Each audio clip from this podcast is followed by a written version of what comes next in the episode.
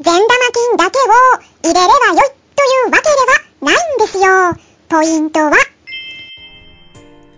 こんにちは。サラホリスティックアニマルクリニックのホリスティック獣医、サラです。本ラジオ番組では、ペットの一般的な健康に関するお話だけでなく、ホリスティックケアや地球環境、そして私が日頃感じていることや気づきなども含めて、様々な内容でイギリスからお届けしております。さて、皆さん、いかがお過ごしでしょうか？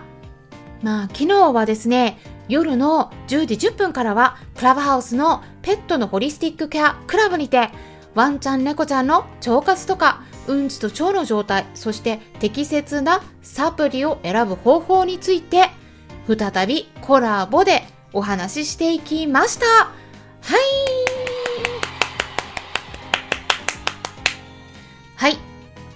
公開収録っていう形で対応していきましたので、今回はその一部を少しだけ皆さんに聞いていただきます。まあ、内容のボリュームはかなりありますので、まあ、1回にはね、収まらず、2回か3回に分けてお届けしていきますね。で、今回は1回目ということで、乳酸菌系のサプリの選び方の土台になるところですね。基本的なところ。あとは、腸の中にいる3つのタイプの菌。はい。ありますよ。それについて解説していきましたので、ぜひぜひ最後まで参考にしていただけたら嬉しいです。こちらの方こそよろしくお願いします。どうぞよろしくお願いします。じゃあはい簡単にはいチーピンパパご自身のことについて自己紹介お願いします。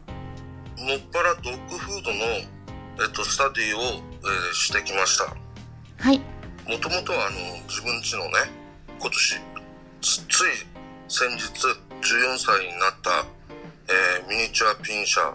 うんこ。の子が、うん、2歳ぐらいまであのお腹が緩かったり、いろいろ問題があったんですが、まあそれをきっかけに勉強をいろいろやりまして、えーあともともとマーケティング畑の人間でしたので、うん。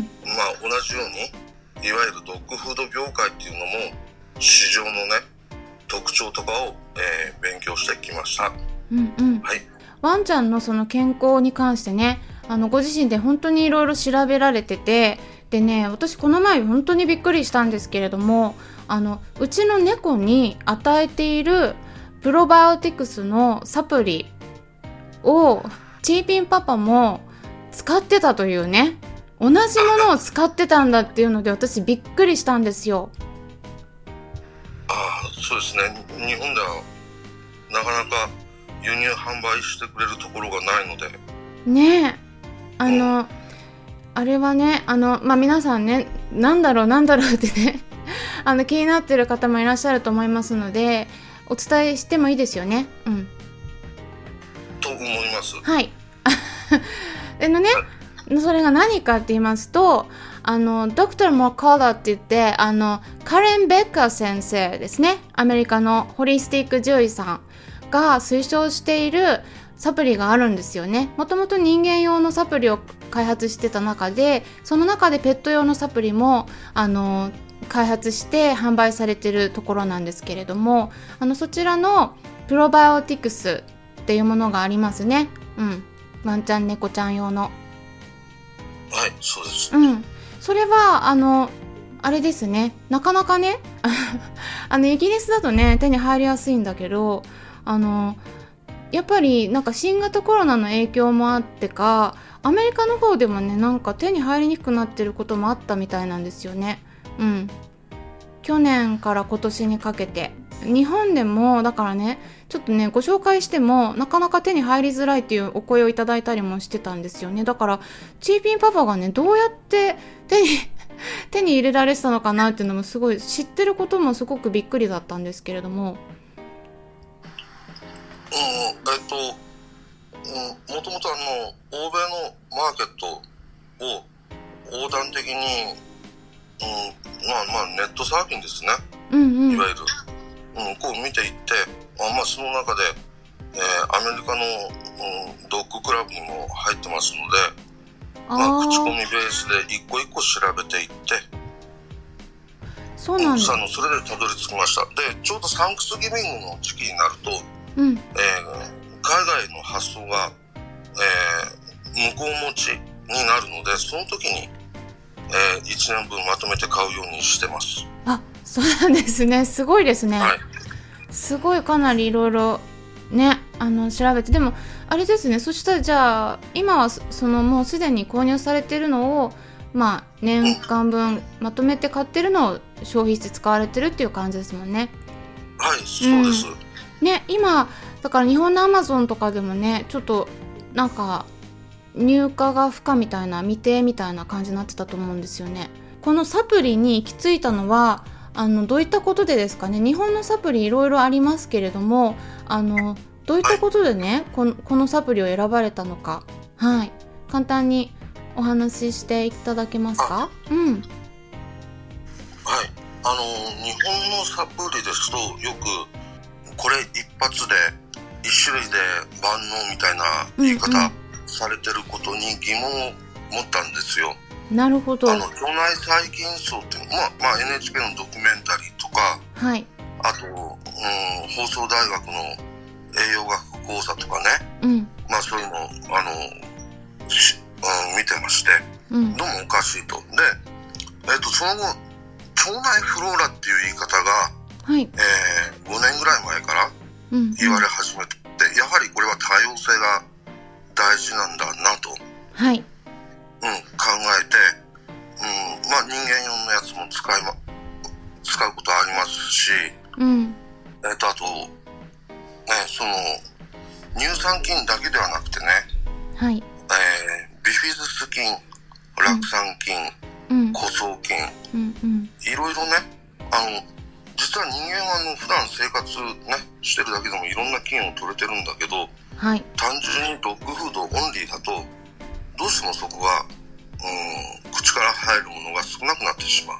うん。というので多様性をね、えー考えてこういうものに行き着きました。はい。そうすると、えー14種類の菌類が入ってるのはこれしかありませんでした残念ながら。なるほどね。はい。いやこれねあのほとんど私と同じなんですよ。